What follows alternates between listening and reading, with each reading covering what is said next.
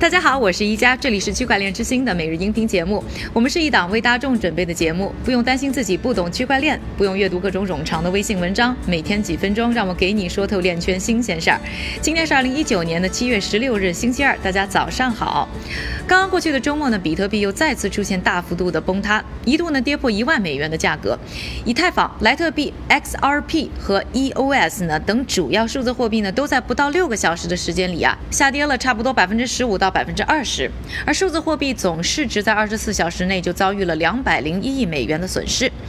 不过啊，Coin Market Cap 的数据显示呢，数字货币市场价格大幅下跌，但交易量呢却在二十四小时间内呢大幅度的攀升，达到呢二十八亿美元。看来呢，价格的波动显然已经引起了投资者的投资变化。而进入呢美国时间周一，币价在早盘呢还一直是在一万零两百美元附近徘徊，之后呢就开始出现反弹。那到我录音为止啊，现在的价格呢是直逼一万一千美元。最近呢，其实不利于数字货币的因素呢还真不少。今天呢，我们就来和大家盘点一。下，一方面呢，行业内部在上个星期呢又爆出了日本交易所啊有三千两百万美元价值的数字货币被盗的事件，再次呢引起普通用户的紧张情绪。另一方面呢，就是政策上呢多了很多的风险。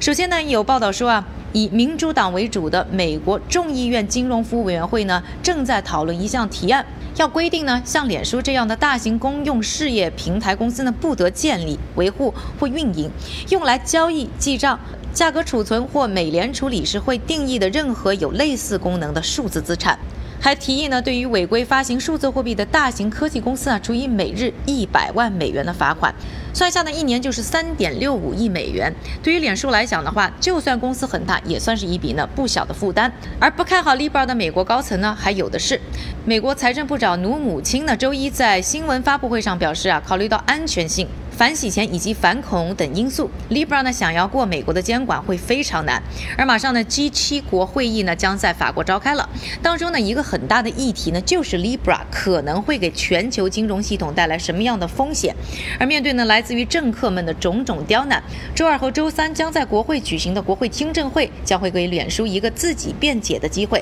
但是呢，想象一下，一群年纪大部分步入老年、不善科技的国会议员和 Libra 项目负责人 Mark。克斯对峙谈数字货币这个新兴事物，光是娱乐性啊就足够值得关注了。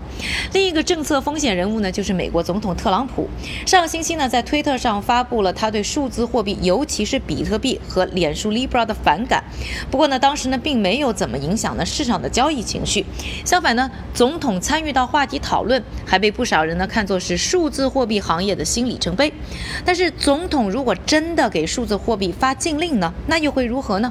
经济学家亚里克斯·克鲁格呢发推特表示啊，特朗普呢可以简单的禁止银行为数字货币交易所呢提供服务，但是想让这种禁令变成法律的可能性呢其实极低，因为这意味着特朗普呢必须要说会国会禁止比特币，而议员们呢很可能会推翻他的要求。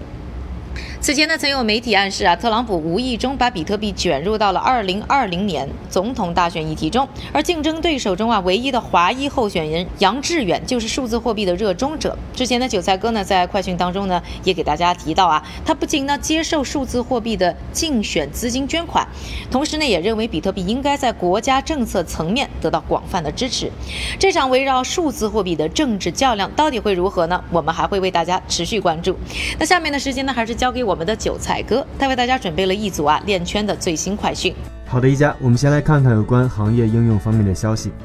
首先，加拿大证券管理局将数字货币资产和分布式账本技术纳入了2019至2022年业务规划中。另外，Gorilla Buzz 的创始人之一 Yuval Harari 在推特上发文称，仅在一年内，IBM 区块链专利的数量就增长了百分之三百。今天的链圈名人点评来自脸书的区块链负责人 David Marcus，他表示，除非监管问题得以解决，否则 Libra 不会投入正式使用，而且 Libra 不会和主权货币进行竞争。感谢韭菜哥的分享，也感谢各位的收听，我是一加区块链之星，还原区块链最真的样子，我们明天再见。